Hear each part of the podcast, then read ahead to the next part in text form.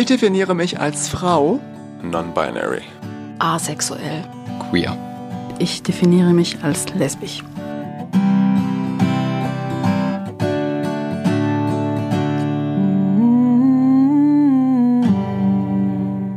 Ich heiße Martina, bin 39 Jahre alt, lebe seit 2001 in Freiburg. Von Beruf äh, bin ich im Bereich Sport, Presse- und Öffentlichkeitsarbeit tätig und ich definiere mich als lesbisch. Hi Martina. Hallo Eva. Du definierst dich nicht schon immer als lesbisch, oder? Seit wann definierst du dich denn so? Ich definiere mich seit vier Jahren als lesbisch. Davor äh, hätte ich wahrscheinlich jedem gesagt, ich bin hetero. Und du wirst uns heute deine, ja, deine Geschichte erzählen eines späten Coming-Outs. Man sagt zu den Leuten auch Late Bloomer, ne? Das ist eigentlich ganz süß. Mhm. Leute, die erst spät zur Blüte, zu ihrem wahren Selbst kommen. Gleich mal eine knifflige Frage am Anfang. Mhm wo du ein bisschen kreativ werden kannst. Angenommen, dein Leben, deine Biografie wäre ein Buch oder ein Film. Mhm. Hättest du da einen passenden Titel dafür? Mach mal ein Beispiel. Lieber spät als nie. Lieber spät als nie, das hört sich schon mal ganz gut an. Aber ich würde auch so ein bisschen in die Richtung gehen, dass man seinen Weg seinen eingeschlagenen Weg zu jeder Zeit noch ändern kann. Das ist jetzt nicht so fluffig. Ähm oder vielleicht sagen wir es doch einmal falsch abgebogen und zurück. Hui, okay. Da ist jetzt ein bisschen eine Wertung drin mit dem falsch abgebogen. Also vielleicht fangen wir mal von vorne an. Du hättest dich bis vor vier Jahren noch als hetero definiert, wenn man dich gefragt hätte. Und das hättest du ja nicht einfach so ins Blaue reingesagt, sondern du warst tatsächlich mit einem Mann auch zusammen. Genau, ich war verheiratet und habe mit ihm zwei Kinder.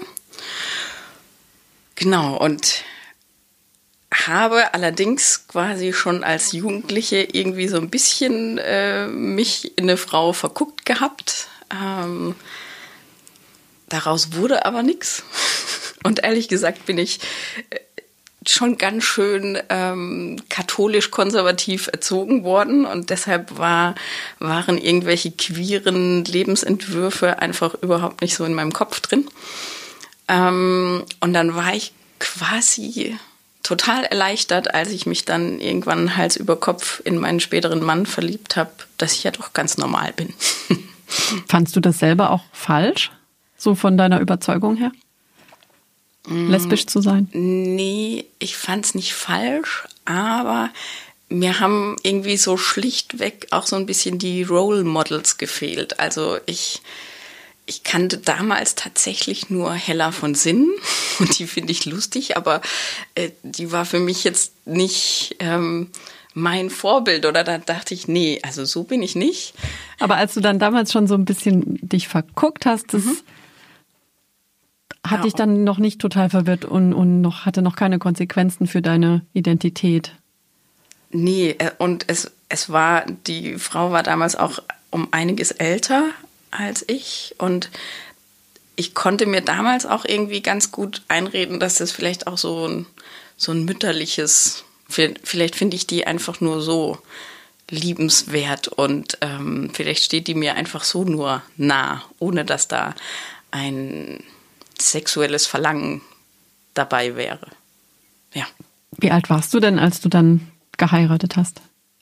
Da war ich 23. Sehr jung, ne? Ja. ja, also so im, im Nachhinein ähm, würde ich schon sagen, dass es ein Stück weit vielleicht schon auch so ein, okay, jetzt mache ich einfach Nägel mit Köpfen und das bin ich dann.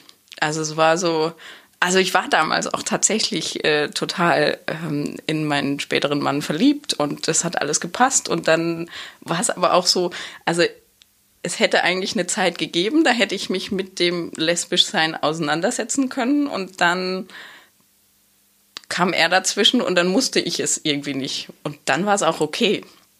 Ja. Ab wann warst du nicht mehr okay und wie hast du das gemerkt? Ich kann es nicht so ganz definieren. Also vielleicht so in den letzten zehn Jahren, dass ich ähm, immer wieder dachte so, oh krass, irgendwie ähm, gucke ich mir eigentlich viel lieber Frauen an oder auf der Straße fallen mir immer Frauen auf und ähm, dann kam schon auch noch mal so diese innere Auseinandersetzung. Ähm, ja, was war das damals? War das vielleicht doch mehr und ähm, ja, was was ist das Leben jetzt? Also bin ich damit zufrieden oder bin ich es nicht? Und ich konnte mir lange Zeit sagen, nee, ähm, wir haben eine lustige Partnerschaft, wir sind eine schöne kleine Familie, das passt alles. Mm. Und dann kam das irgendwie so mit der Zeit, dass ich gemerkt habe, boah, aber irgendwie, ja, äh, ja, irgendwas schlummert da in mir, irgendwie, irgendwas ist da noch total auf der Suche und, ähm, und ich kam da in so einen Gedankenstrudel rein, dass ich halt ja quasi immer wieder damit konfrontiert wurde und ähm, mich auch immer wieder ähm, hinterfragt habe, hm, warum finde ich denn die Freundin, die eigentlich nur eine gute Freundin ist, jetzt zunehmend irgendwie auch sexuell spannend. Hm. Das war deine beste Freundin, in die hast du dich dann verliebt. Ja. Aber du warst nicht von Anfang an in sie verliebt. Das heißt, ihr wart erst befreundet und ja. dann plötzlich ist es so, kam das so hoch. Ja, ja, das war tatsächlich irgendwie so, also wir waren schon immer saumäßig dicke und ähm, haben dann eine Zeit lang uns aus den Augen verloren gehabt und dann haben wir uns äh, wieder getroffen und ähm, dann war konnten wir eigentlich quasi an der an der Enge dieser ähm, Freundschaft gleich wieder anknüpfen und ähm, ja und haben uns einfach sehr sehr oft gesehen und irgendwann äh, musste ich mir dann eingestehen, puh, ich glaube, ich habe mich verliebt. you and me were always with each other. Before we knew the other was ever there. You and me, we belong together. Just like a breath needs the air. I told you if you called, I would come running across the highs and lows and the in between.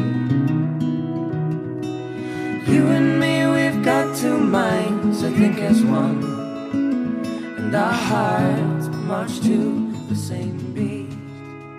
Hat aber dann noch eine Weile gedauert, bis du ihr das erzählt hast, oder? Geschweige denn deinem Mann. Also das war ja erstmal für dich so ein ja. sehr schwieriger Prozess. Was, was ja. ist dann passiert in dir?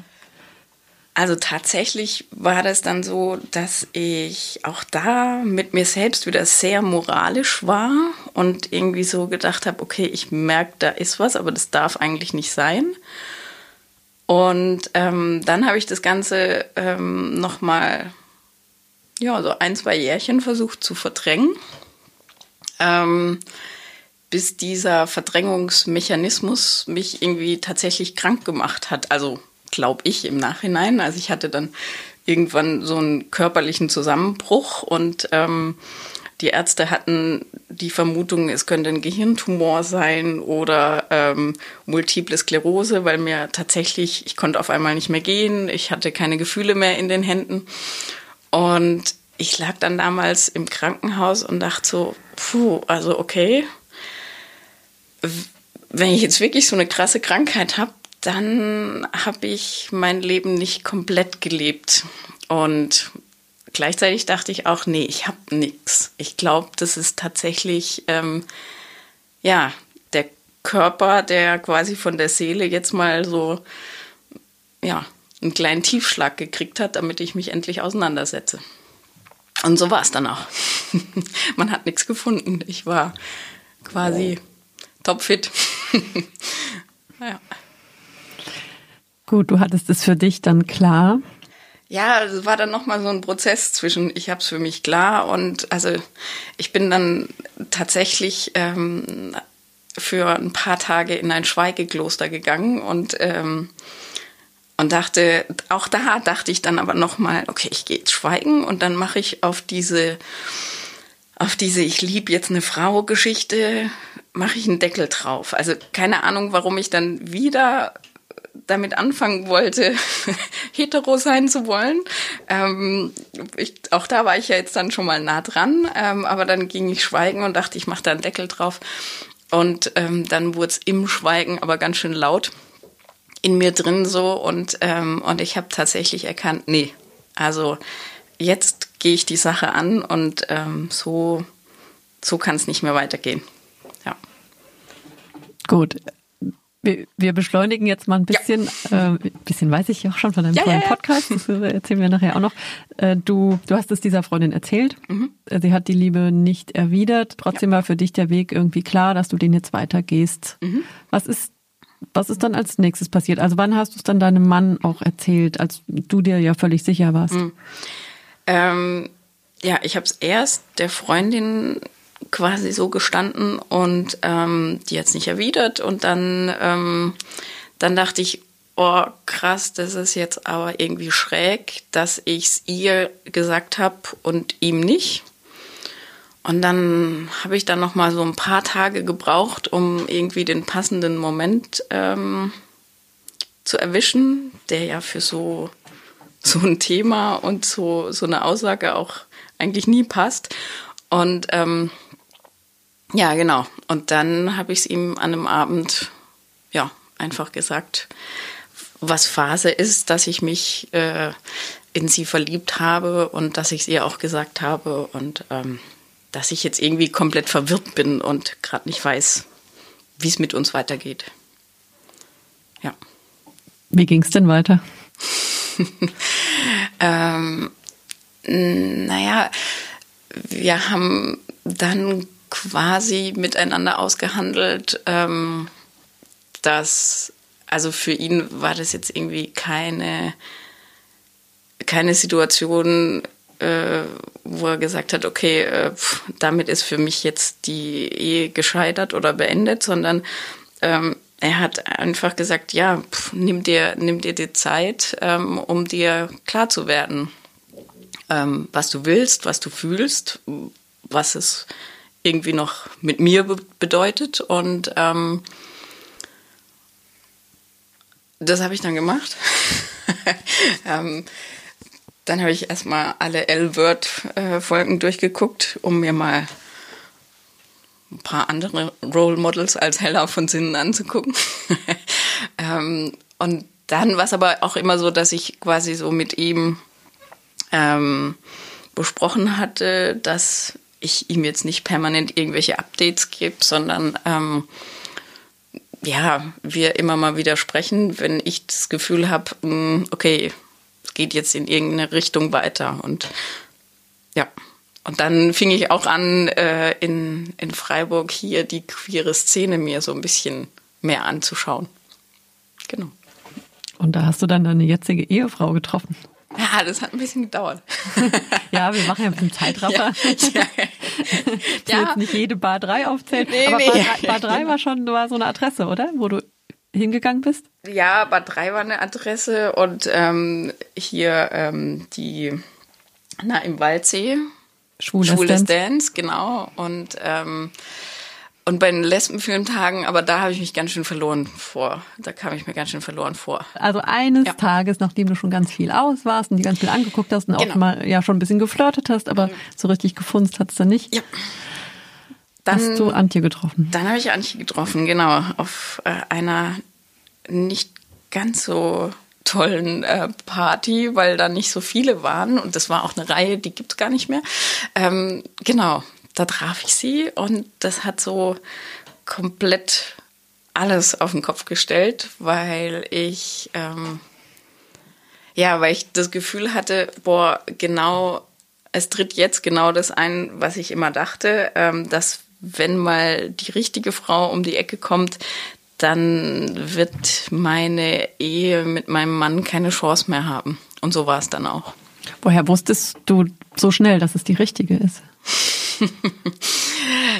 das klingt ziemlich abgefahren. Ähm, es war tatsächlich irgendwie so ein bisschen Liebe auf den ersten Blick und das konnten wir beide selbst nicht so, so richtig ähm, einordnen oder dafür fühlten wir uns auch zu alt und zu reif und weise, als dass das tatsächlich so sein könnte. Ähm, aber es hat sich dann ja innerhalb von wenigen Wochen, Monaten herauskristallisiert, dass tatsächlich irgendwie alles passt und alles toll ist. Und ähm, ja, dann war es so. okay, total verliebt. Wolke 7 einerseits. Mhm. Andererseits kam jetzt aber vielleicht auch Angst mit ins Spiel, weil es hatte ja jetzt dann auch Konsequenzen. Ja, das stimmt. Ähm, wobei Angst würde ich sagen, also ja, ich hatte vor allem großen Respekt, es meinen Kindern zu sagen. Ähm, für mich war der Schritt, meinem Mann zu sagen, dass es so nicht weitergehen kann und dass es das Eheende ist, der war auch schwierig, aber der war irgendwie so, der war für mich ziemlich schnell ganz klar. Und den konnte ich auch gut gehen. Und den äh, es den Kindern zu sagen, dass der, das hatte tatsächlich sehr viel mit Verlustangst zu tun. Und auch ähm, ja einfach auch von anderen Beispielen von Late Bloomers, die tatsächlich ähm, ja richtig Probleme danach auch bekommen haben. Ich meine, ähm, ja, ich würde mal sagen, vor 20, 30 Jahren dann, da haben die lesbischen Frauen dann die Kinder noch weggenommen bekommen. Und also so, so weit und so schlimm habe ich nicht gedacht, aber ich hatte tatsächlich die Angst vor sozialer Ausgrenzung und was das dann wiederum mit meinen Kindern machen könnte. Ja. Wie haben sie denn reagiert? Süß. Wie alt waren Sie denn ähm, zu dem Zeitpunkt? Zu dem Zeitpunkt waren sie elf und neun. Es war nicht die Frage, dass es jetzt eine Frau ist, mit der ich zusammen bin, sondern sie, sie waren natürlich einfach schockiert und traurig darüber, dass es halt Mama und Papa so nicht mehr gibt. Ja. Und aber ansonsten ähm, waren sie total cool und offen und interessiert auch an äh, an Antje und äh, ja, waren ihr gegenüber auch direkt offen und wollten sie kennenlernen. Ja. Denkst du, es wäre einfacher gewesen, wenn sie älter gewesen wären oder schon aus dem um, halb ausgezogen? Hm, also ich habe mich mit den Verlustängsten. Ja, ich habe mich damals ähm, beraten lassen bei der Rosa Hilfe, wie man so einen Schritt angeht ähm, und und auch mit der Kinderärztin damals gesprochen und von beiden Seiten kam schon das Feedback, puh, dieses Vorpubertäts- oder Pubertätsalter ist jetzt tatsächlich eigentlich mit das schwierigste Alter, äh, in das ich da reinschlitter mit meinem Coming Out. Mm. Ja, ich, es ist spekulativ. Also letztendlich ging es ja gut. Ähm, mittlerweile denke ich, ach Mensch, ich habe die ja selbst erzogen und ich habe die ja auch immer offen erzogen und äh, im Nachhinein kann ich mir auch gar nicht mehr so arg vorstellen, warum ich denn so Angst hatte, dass die komplett negativ reagieren könnten. Was haben deine Eltern denn gesagt? Mm, ja. Meine Eltern äh, hatten damit tatsächlich äh, erstmal zu kämpfen. Mm ja, also da ging es mir aber auch so, dass ich dachte, okay, ähm, das ist quasi so jetzt ihre Verantwortung, was sie mit der Information machen. Ähm, aber ja, also eben meine Mama ist ähm, sehr katholisch und ähm, das war also schon Trennung oder Scheidung wäre, glaube ich, hart für sie gewesen. Aber als ich dann quasi noch gesagt habe, ja, außer der Scheidung gibt es da eben noch eine Frau, ähm, war das schon was, wo sie einige Monate gebraucht haben. Ähm, mein Papa, ehrlich gesagt, weiß ich es bis heute nicht. Also er ist ganz normal zu mir und auch ganz nett zu Antje, ähm, aber wir haben nie wieder darüber gesprochen.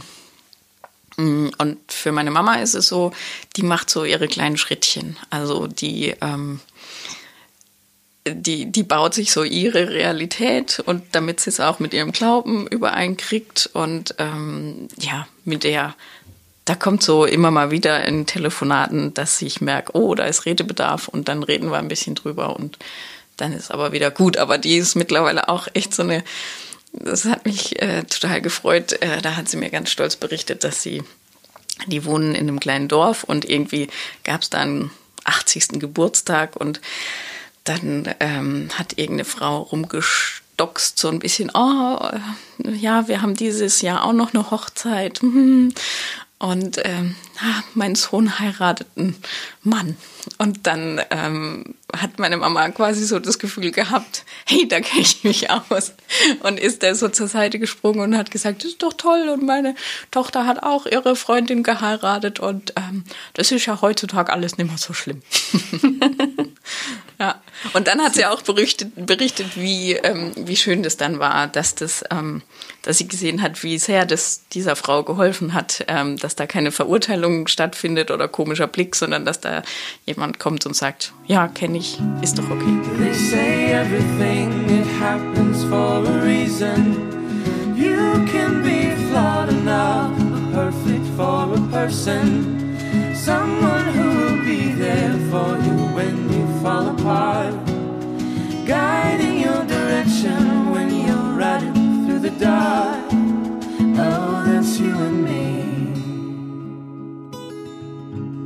Okay, es wissen alle Bescheid. Die Kinder fangen an, Antje kennenzulernen. Ihr genießt euer junges Glück. Trotzdem waren die Bedingungen ja noch schwierig. Du hast noch mit deinem Mann zusammengelebt und den Kindern. Ja. Was, was war da der Plan? Also ihr hattet dann hm. eine WG sozusagen, ne? eine genau. Eltern-WG. Wir, wir hatten dann erstmal eine Eltern-WG, weil es für uns irgendwie auf der einen Seite so ein logischer Schritt war, um den Kindern diese Trennung auch ein bisschen zu erleichtern. Andererseits auch, ähm, wir kennen alle die Wohnungssituation in Freiburg. Also so schnell findet man keinen bezahlbaren Wohnraum.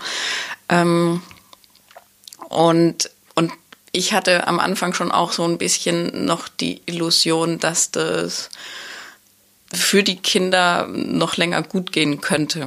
Ähm, hab aber dann so nach einem halben, ja, halben Jahr, dreiviertel Jahr gemerkt, nee, also das ist irgendwie dann ein Konstrukt irgendwann nur noch gewesen, der, ähm, der vor allem mich irgendwie in eine, in eine komische Position gebracht hat, weil so im, im Umfeld, ähm, ja, die, die Menschen haben mich immer noch als äh, die Frau wahrgenommen, die immer noch bei ihrem Mann wohnt und und irgendwann hatte ich so das Gefühl, nee, das will ich nicht. Also irgendwie hatte das so einen Touch von ähm, Antje ist halt das Add-on und ähm, darauf hatte ich keinen Bock. Wie ist sie denn mit der ganzen Situation umgegangen? Es war ja sicher auch nicht einfach. Ja, da ähm, kann ich auch echt nur den Hut ziehen und ähm, sie hat mich einfach in der Anfangszeit komplett auch mit meinen Ängsten aufgefangen und äh, war so komplett positiv und stark und ähm, hat sich auch sehr zurückgenommen und einfach, ja, war sehr offen gegenüber, welche Schritte wir gemeinsam gehen wollen. Ähm, und trotzdem, also gerade im Nachhinein, als wir dann zusammen gelebt haben und ähm, jetzt ist es ja schon viereinhalb Jahre her ähm, und wir reden da oft drüber, ähm, wird mir schon auch deutlich, wie viel sie damals investiert hat oder auch teilweise gelitten hat und ähm, ich habe es gar nicht mitgekriegt. Ja. Das heißt, ihr müsst jetzt auch immer noch das aufarbeiten, die Zeit? Ähm, nie so richtig aufarbeiten, aber wir, wir schwelgen manchmal in Erinnerungen und dann wird uns teilweise klar, ähm, dass ich eine andere Sicht auf die Zeit habe als sie. Und das ist manchmal ganz spannend. Und für mich sind das manchmal auch echt neue Erkenntnisse, wo ich dann merke, boah, ich war dann in der Zeit trotzdem noch so angespannt und ähm, so absorbiert und auf mich selbst konzentriert und dass das mit den Kindern alles läuft, ähm, dass ich so ihr, ihr Leiden, sage ich jetzt mal, oder so ihr ja, ihr Zurücknehmen, ähm, damit das Ganze funktionieren kann, gar nicht immer richtig wahrgenommen habe. Wie ist denn jetzt der Status quo? 2020. 2020 ähm, war ich wieder schnell im Nägel mit Köpfen machen und wir sind verheiratet. ähm, die Kinder leben im Wechselmodell ähm, eine Woche bei uns, eine Woche bei ihrem Papa. Und ähm, ja, wir sind eine bunte Patchwork-Familie, wo es hin und wieder mal knirscht, aber ich denke, alles in allem machen wir es ganz gut. Das klingt nach einem Happy End. Ja, würde ich sagen. Kennst du denn noch andere Leute, Männer, Frauen, die so eine ähnliche Erfahrung gemacht haben? Bist du da in Kontakt? Ähm, also bis zu meinem Coming Out ähm, kannte ich einen Mann. Ähm, das war so im weitläufigen Freundeskreis. Und da lief es damals aber eben nicht so toll ab. Und, ähm, und er war für mich immer so, so ein bisschen zwischen, er ist mein Vorbild, weil irgendwann hat er es ja geschafft. Und ähm, aber so wie die Familie es gelöst hat, war es dann auch immer so ein bisschen, huh, okay, da kommt ganz, da kann ganz schön was auf einen zukommen. So. Jetzt, Stand heute, ähm, hatte ich mir irgendwann überlegt, dass ich, dass ich Menschen, denen es ähnlich geht wie mir, ähm, helfen möchte und habe deshalb einen Podcast ähm, gegründet, Queer is Near.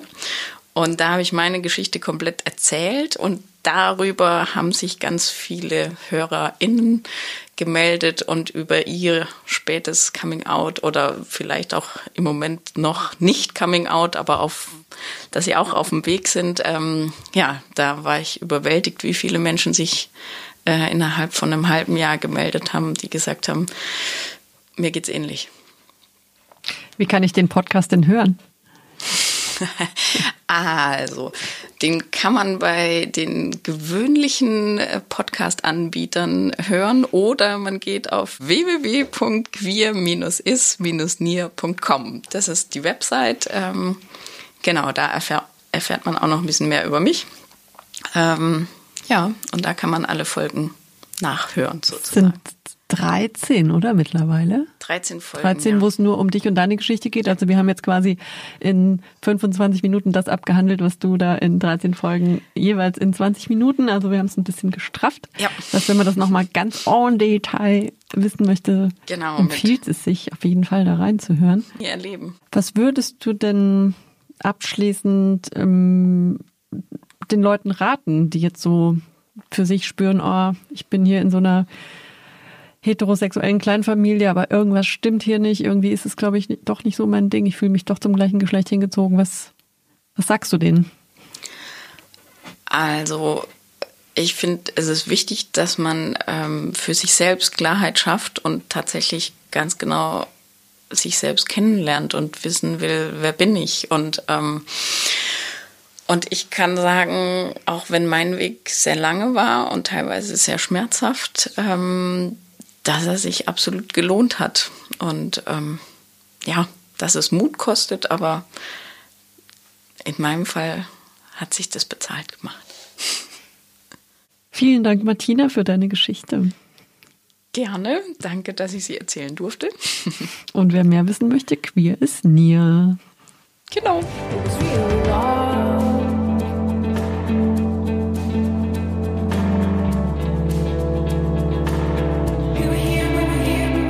Sichtbar in Freiburg, ein Projekt von Fluss e.V. und Radio Dreieckland.